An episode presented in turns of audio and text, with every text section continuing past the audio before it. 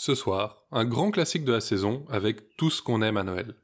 Les cadeaux, les tentatives de meurtre, les malédictions et les batailles laissant d'innombrables soldats blessés ou morts. Tout ça sans s'éloigner d'une armoire à jouets.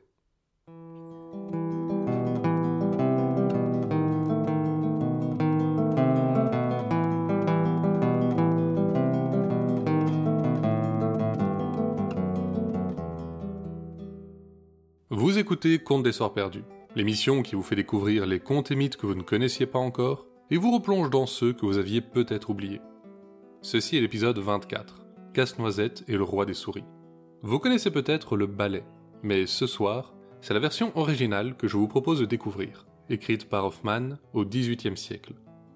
C'est aussi le dernier épisode de la saison. Merci beaucoup à vous tous qui suivez le podcast, c'est un énorme plaisir de partager toutes ces histoires avec vous. Je vous donne plus de détails sur la pause en fin d'épisode, alors restez jusqu'au bout. Mais avant de passer à l'histoire, un grand merci à Sully, Mengo, Daniel et Axelinis qui soutiennent l'émission sur Tipeee.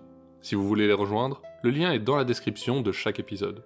À partir du prix d'un café, vous avez accès à toutes les histoires inédites qui sortent une fois par mois. Et maintenant, place à l'épisode.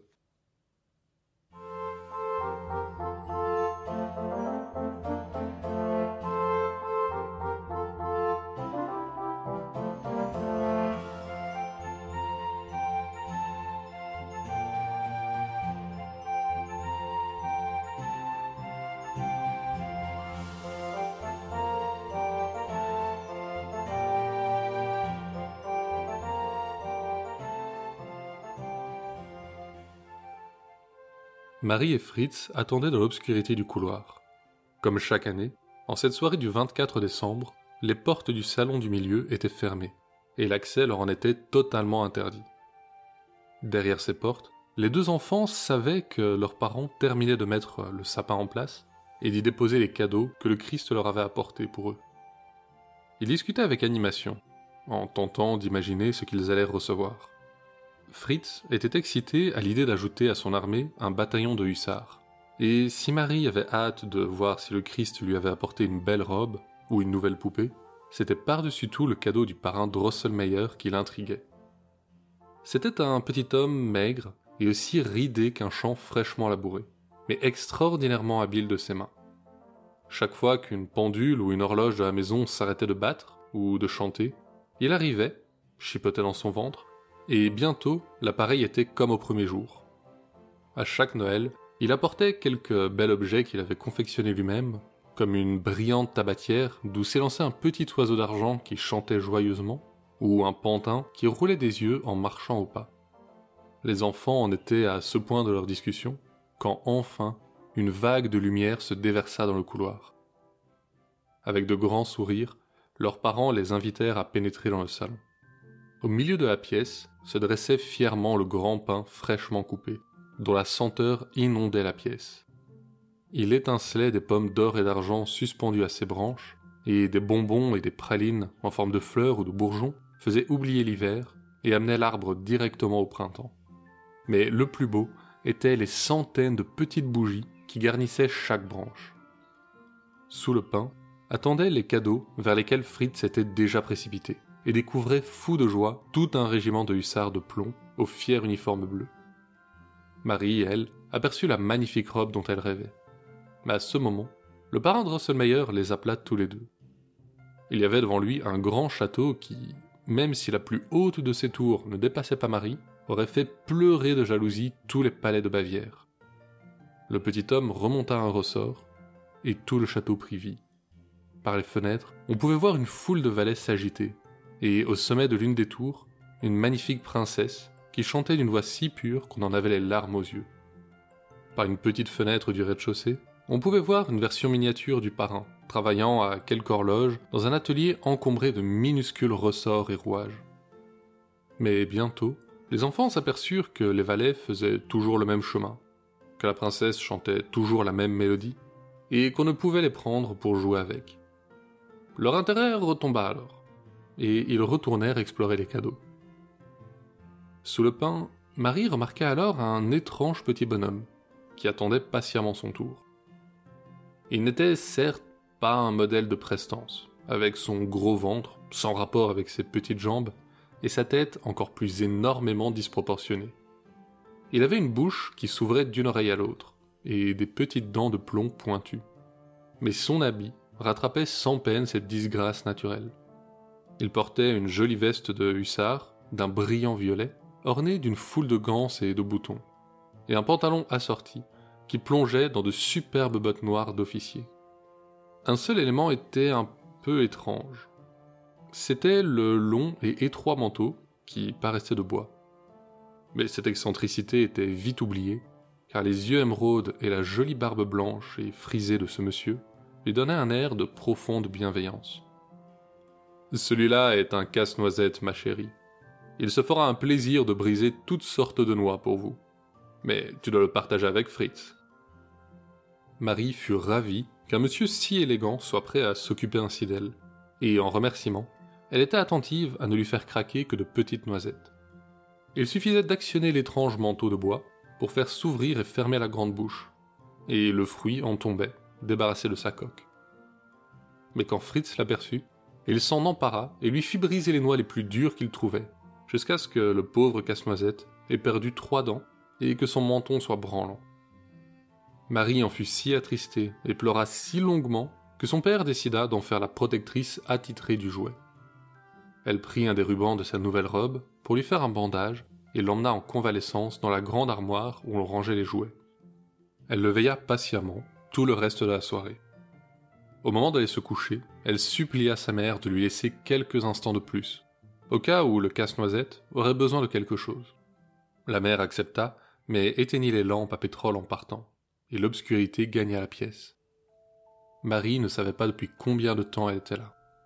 Elle avait installé Casse-Noisette dans le confortable lit de sa poupée, et pensait qu'il devait être endormi maintenant. Mais juste lorsqu'elle allait regagner sa chambre, un bruit sourd se fit entendre. La pendule sonnait minuit, mais ses coups étaient étrangement assourdis. Levant la tête, l'enfant vit que le hibou, à son sommet, avait pris vie et laissait pendre ses longues ailes devant la pendule. Sonne, sonne les heures. Le roi des souris à l'oreille fine. Murmure, murmure pendule. Et tout en parlant, le hibou devenait chauve et ridé, et ressemblait de plus en plus au vieux parrain Drosselmeyer. Alors, la pendule se tut, et bientôt, le martèlement de milliers de petits pieds se fit entendre, accompagné de sifflements et de fous rires. Partout, de minuscules lanternes s'allumaient et se rassemblaient. Un rayon de lune s'aventura à travers la fenêtre ronde, au-dessus de la porte, et révéla une armée de souris qui s'alignaient contre les murs. Les lanternes étaient leurs yeux flamboyants, et elles les entendaient cuiner des ordres. Bientôt, en réponse, un cri se fit entendre dans l'armoire des jouets.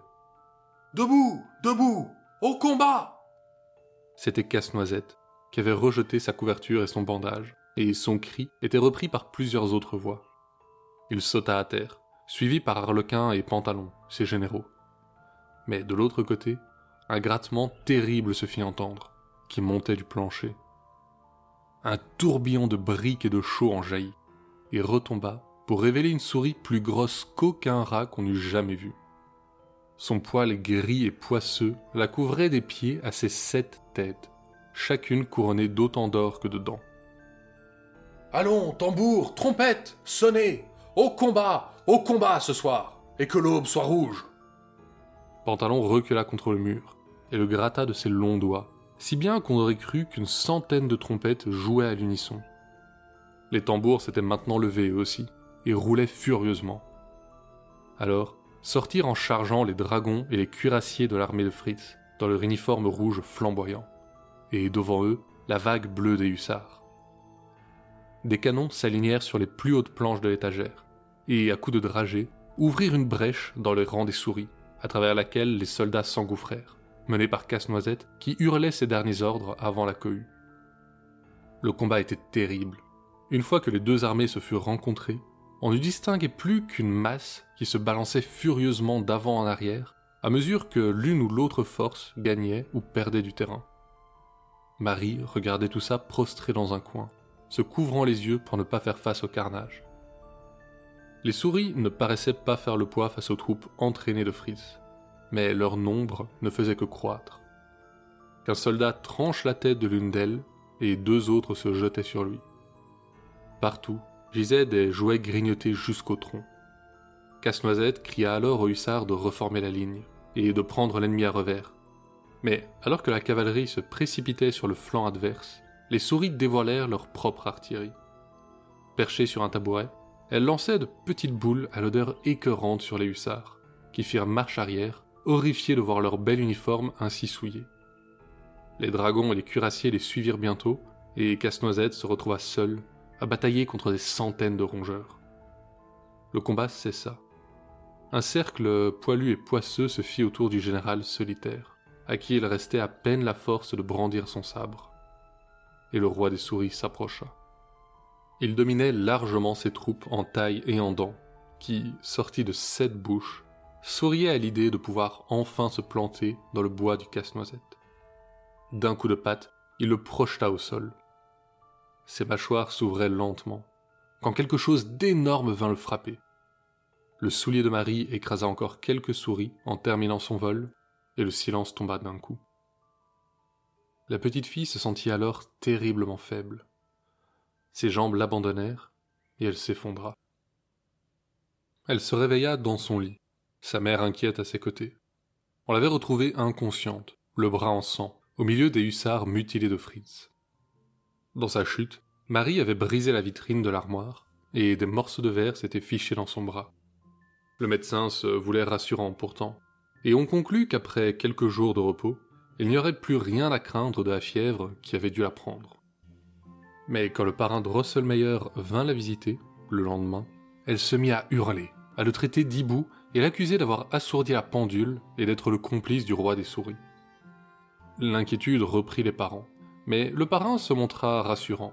Ce n'était qu'un jeu entre eux. Il les chassa et se retrouva seul avec Marie. Voyons, Marie, c'est ainsi que tu m'accueilles, moi qui étais venu t'avertir de l'arrivée du roi des souris? C'est le hibou qui faisait taire la pendule, pas moi. Aujourd'hui, je venais te raconter l'histoire de ce brave casse-noisette. Mais si tu préfères, je peux m'en aller. À ces mots, la petite fille se récria et l'implora de rester. Le vieux parrain s'installa alors et commença. C'était il y a longtemps dans un royaume lointain. Le roi et la reine venaient de voir venir au monde la plus jolie des petites princesses, qu'ils avaient nommée Pirlipa. Tout le palais, le roi le premier, s'extasiait devant le charme de cet enfant aux boucles soyeuses. Seule la reine semblait passablement troublée, sans que personne ne sache pourquoi.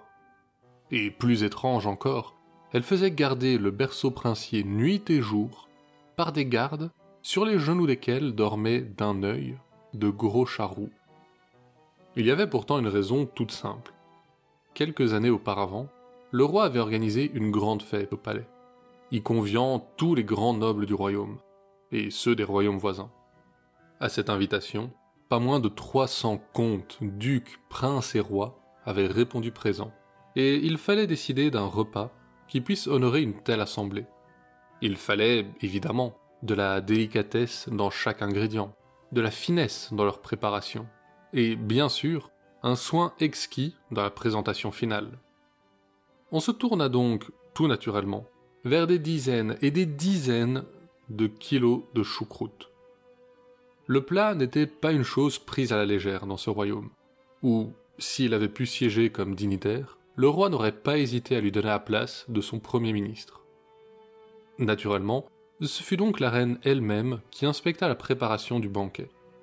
Jusqu'au plafond des cuisines du palais s'empilaient des bassines de choux fermentés, tellement que jusque dans les royaumes les plus lointains, pas un paysan n'avait de doute sur ce qu'on allait servir au banquet. Pour garnir tout ce chou, on convia au palais autant de porcs que de princes, si pas tout à fait par la même porte et saucisses, boudins et saucissons allèrent nager dans les marmites, débordant de fils jaunes et odorants. Mais quand vint le tour du lard, invité d'honneur du banquet, une petite voix se fit entendre. Vous n'oublieriez tout de même pas de servir une part à votre cousine. Elle appartenait à Dame Mausering, une minuscule noble dame qui se terrait dans le château depuis toujours, et se targuait d'un lointain cousinage avec le roi. Avec un soupir, la reine s'écarta pour la laisser se servir. Mais l'autre émit un horrible pépiment, et d'un coup, ses sept enfants jaillirent du parquet à ses côtés, et ensemble se lancèrent sur le lard qu'ils déchiquetèrent de leurs petites dents. Quand on eut réussi à les chasser, il n'en restait même pas la moitié, mais il était trop tard pour s'en procurer davantage. La reine et les cuisiniers tentèrent de garnir la choucroute royale avec ce qu'il restait, et on servit le repas. Des acclamations accueillirent l'arrivée des plats débordant de choux fermentés, aucun plus enthousiaste que celui du roi lui-même. Gardant le discours qui le séparait de ce festin au strict nécessaire, il y planta allègrement sa cuillère, et le banquet commença. Des rires joyeux fusaient, mais vers la fin du repas, le roi fut pris d'étranges hoquets. On se précipita vers lui, et une secousse plus violente le jeta au sol. Il était en train de s'étouffer. Dans ce qui semblait son dernier soupir, il murmura à sa femme, qui était penchée sur lui. Pas assez de l'art. Et il s'effondra. Pendant deux semaines, le monarque dut garder le lit, et tous les spécialistes du royaume furent appelés à son chevet, qui, eux-mêmes, firent convoquer les derniers ports du pays. Des farandoles de saucisses et de boudins, et surtout de lard, finirent par le remettre sur pied. Mais s'il se sentait mieux, sa colère n'était pas apaisée. La famille Mauserink devait payer cet affront. Il fit appeler à son service les chats les plus redoutés des environs, et une nuit, ils lancèrent l'assaut. Toute la famille fut capturée et mise à mort dans l'huile bouillante. Toute la famille, sauf Dame Mauserink, qui parvint à s'échapper en criant vengeance. Elle avait perdu ses enfants, la reine perdrait le sien. C'était là la cause de l'étrange garde que la reine imposait dans la chambre de sa fille. Mais rien n'y fit quand, au milieu de la nuit, les hurlements de la princesse éveillèrent les chats et les gardes et firent accourir ses parents. Quand ils arrivèrent, la souris avait déjà disparu, et la princesse Pirelipa pleurait dans son lit. Elle semblait saine et sauve, jusqu'à ce qu'on approche une chandelle. On vit alors que sa tête avait enflé jusqu'à être à elle seule aussi grande que le reste de son corps. Sa grande bouche s'ouvrait désormais d'une oreille à l'autre, et sa mâchoire carrée s'ouvrait et se fermait en rythme avec ses pleurs. On découvrit alors, à côté d'elle, une petite noix qu'on n'avait jamais vue auparavant. Désespérés, les parents firent appel à l'astronome de la cour, qui, en lisant l'horoscope de la princesse, découvrit qu'il s'agissait d'une noix Krakatouk, la noix la plus dure qui ait jamais existé. Si un jeune homme parvenait, avant le quinzième anniversaire de la princesse, à la briser et les yeux fermés, lui offrir, avant de reculer de sept pas sans trébucher, la malédiction prendrait fin. Le couple royal, désarçonné par un horoscope si précis, ordonnèrent alors à l'astronome de trouver immédiatement un tel jeune homme. Et pour qu'il ne manque pas de motivation, ils annoncèrent que s'il échouait, il serait mis à mort de la même manière que l'avaient été les Mauserink. Encouragé par une gratitude si éclatante, l'astronome se mit immédiatement en route, accompagné par son ami, l'horloger du palais, M. Drosselmeyer. Des années durant, ils parcoururent le monde ensemble. Mais nulle part, ils ne trouvèrent un jeune homme dont les mâchoires pouvaient remporter une lutte contre la Krakatouk. La fin du délai approchait, et dépités, ils revinrent au palais pour confesser leurs échecs. Mais en arrivant à la capitale, Drosselmeyer voulut s'arrêter chez son frère. Devant sa boutique, car lui aussi était horloger, un charmant jeune homme vêtu d'une magnifique veste de hussard violette saluait gaiement les jeunes filles qui passaient. L'astronome et son ami entrèrent, et le frère les accueillit joyeusement, appelant le jeune homme pour leur présenter, car il s'agissait de son fils. Ce dernier les rejoignit, mais non sans d'abord casser quelques noix qu'il offrit à une jeune passante. Drosselmeyer et l'astronome se regardèrent, et sans rien dire, ils se précipitèrent au marché. Ils revinrent avec les noix les plus dures qu'ils avaient pu trouver, et expliquèrent leur histoire à l'horloger et son fils. Ce dernier brisa sans difficulté les coques, mais accepta de donner pour eux un coup de dent à cette Krakatouk. Peu après, la cour s'assemblait pour le retour de l'astronome et de son ami, accompagné du neveu de ce dernier. On avait eu vent de leur arrivée, et tous attendaient déjà dans la salle du trône. La princesse Pirlipa se tenait là, brisant nerveusement des noisettes qu'elle avalait tout rond. Le neveu de Rosselmeyer s'approcha, et on lui apporta, sur un superbe coussin de velours rouge, la fameuse noix. Toute la cour retint son souffle lorsqu'il la prit entre ses dents. Rassemblant toutes ses forces, il referma violemment ses mâchoires, et dans un craquement sec, la coque céda. Il nettoya délicatement la petite noix, et, les yeux fermés, la posa dans la bouche de la princesse. Le neveu recula alors, et à chaque pas, la tête de la princesse reprenait un peu plus de son apparence. Pour la septième fois, il allait poser le pied par terre, quand du plancher surgit d'un Mausering qui se précipita sous son talon. Le neveu glissa et s'étala en arrière. Le roi et sa femme se précipitèrent vers leur fille, qui avait retrouvé la beauté de sa naissance. Mais lorsque le neveu se releva, c'était désormais sa tête qui semblait sculptée grossièrement dans le bois. On tenta de le relever, mais son gigantesque crâne le déstabilisait tant qu'il ne tenait plus sur ses jambes. Dame Mosserink gisait, écrasée à ses côtés. Une dernière fois, elle lança son petit rire aigu. Jamais tu ne trouveras le repos, jeune homme, à moins qu'une demoiselle ne te trouve beau, malgré ta tête ridicule. Et ne pense pas que tu seras en paix, car mon petit-fils viendra bientôt pour toi. Et sur cette victoire, elle mourut. Plein d'espoir, l'horloger de Rosselmeyer releva son neveu et l'amena devant la princesse. Mais cette dernière, rebutée par l'horrible tête qu'elle arborait pourtant elle-même encore quelques instants plus tôt, éclata de rire. Le roi alors, pour ne rappeler aucun mauvais souvenir à sa fille, bannit le neveu et son oncle avec.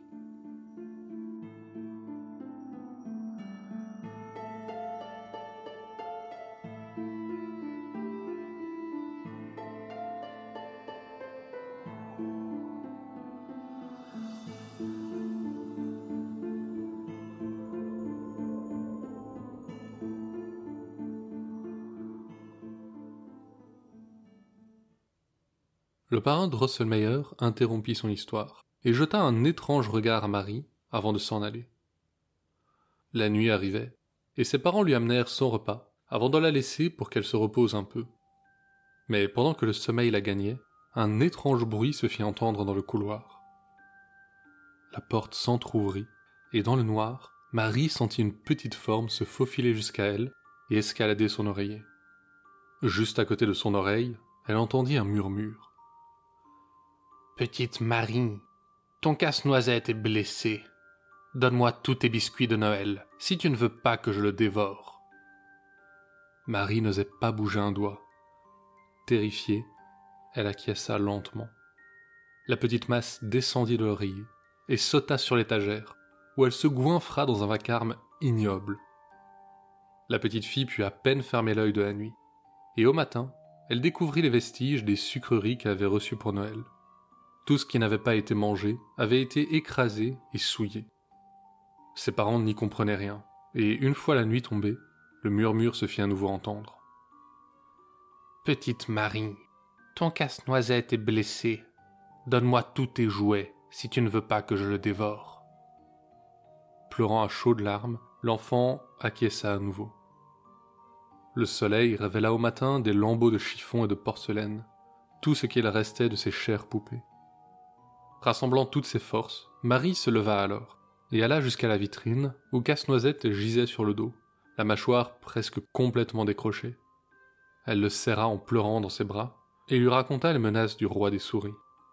Il lui sembla alors entendre une supplique. Un sabre. Éloignant le jouet d'elle, elle l'observa et vit que le sabre qu'il portait à la ceinture avait disparu. Elle courut voir son frère, qui accepta de lui donner le sabre d'un vieux général à la retraite. Reconnaissante, elle l'accrocha à la ceinture de Casse-Noisette, puis retourna dans sa chambre avant que ses parents ne la voient. Quand la nuit tomba, elle tremblait tellement que ses parents la crurent à nouveau prise d'une forte fièvre. Ils la couvrirent autant qu'ils purent et la bordèrent bien avant de la quitter, si bien que Marie ne pouvait sortir un bras ou même se retourner.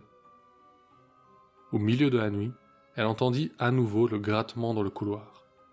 Puis un autre son, étouffé, comme un sifflement furieux.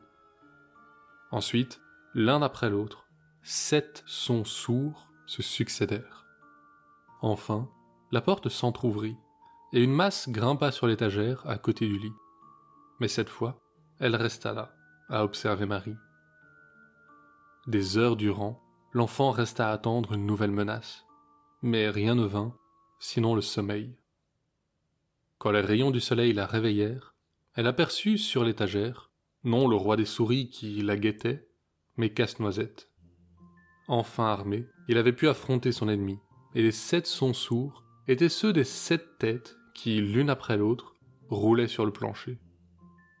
Folle de joie, Marie le serra dans ses bras, lui faisant mille compliments sur sa bravoure. Finalement, tendant les bras pour mieux le regarder dans les yeux, elle lança. Tu sais, Casse-Noisette, la princesse Pirlipa était bien cruelle. Pour moi, tu es plus beau qu'aucun prince qui ait porté une couronne. À ces mots, enfin, la tête de Casse-Noisette revint au beau visage qui était le sien, il y a longtemps, et souriant à Marie, il l'emmena au royaume des poupées, où elle fut célébrée comme la plus douce et la plus belle des princesses.